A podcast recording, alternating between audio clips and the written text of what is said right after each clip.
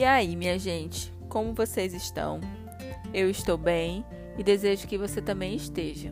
Eu sou Brenda Cardoso e esse é o Metaforizando. Seja muito bem-vindo.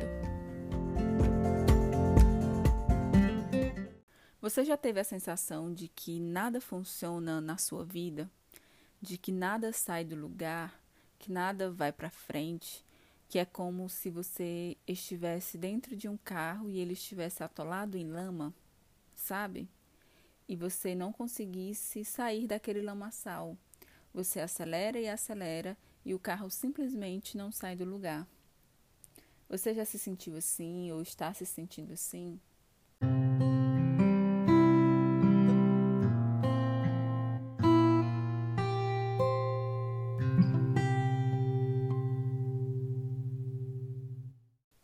E realmente tem época das nossas vidas, ou fases, como você queira chamar, que parece que nada faz sentido. Tudo que você tenta fazer, tudo que você mentaliza fazer, seja em qual área for da sua vida, dá errado.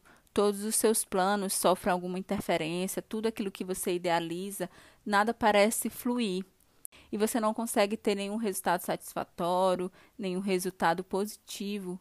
E é muito natural que nessa fase né, tão negativa, que é ruim, é, talvez para todos, surgir sentimentos de inutilidade, sentimentos de desistência, de não mais querer recomeçar, de acreditar que tudo vai continuar sempre dando errado.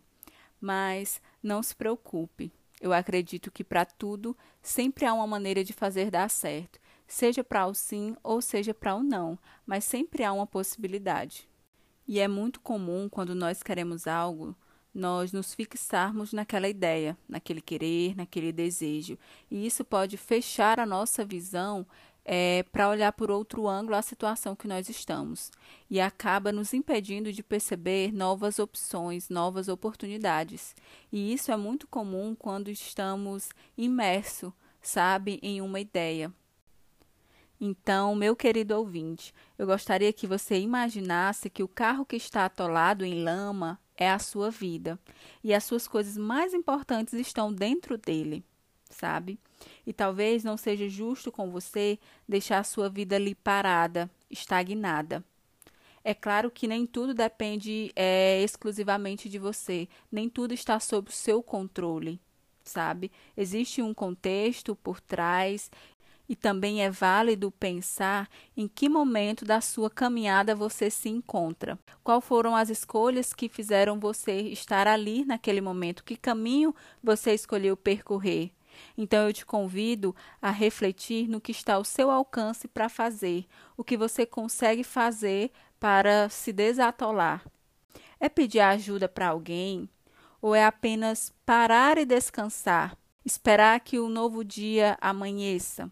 Às vezes, você só precisa parar de acelerar, respirar fundo, para que novas ideias possam surgir, para que a sua mente clareie e você possa escolher uma outra rota, ou dar uma ré, ou seguir um outro percurso, para que você é, desatole, sabe? E siga em frente nos seus planos, nos seus desejos, nas suas metas, porque de fato o importante é que você consiga caminhar no seu tempo, no seu ritmo, criando as suas possibilidades, vendo outros caminhos, vendo outras rotas que você pode prosseguir.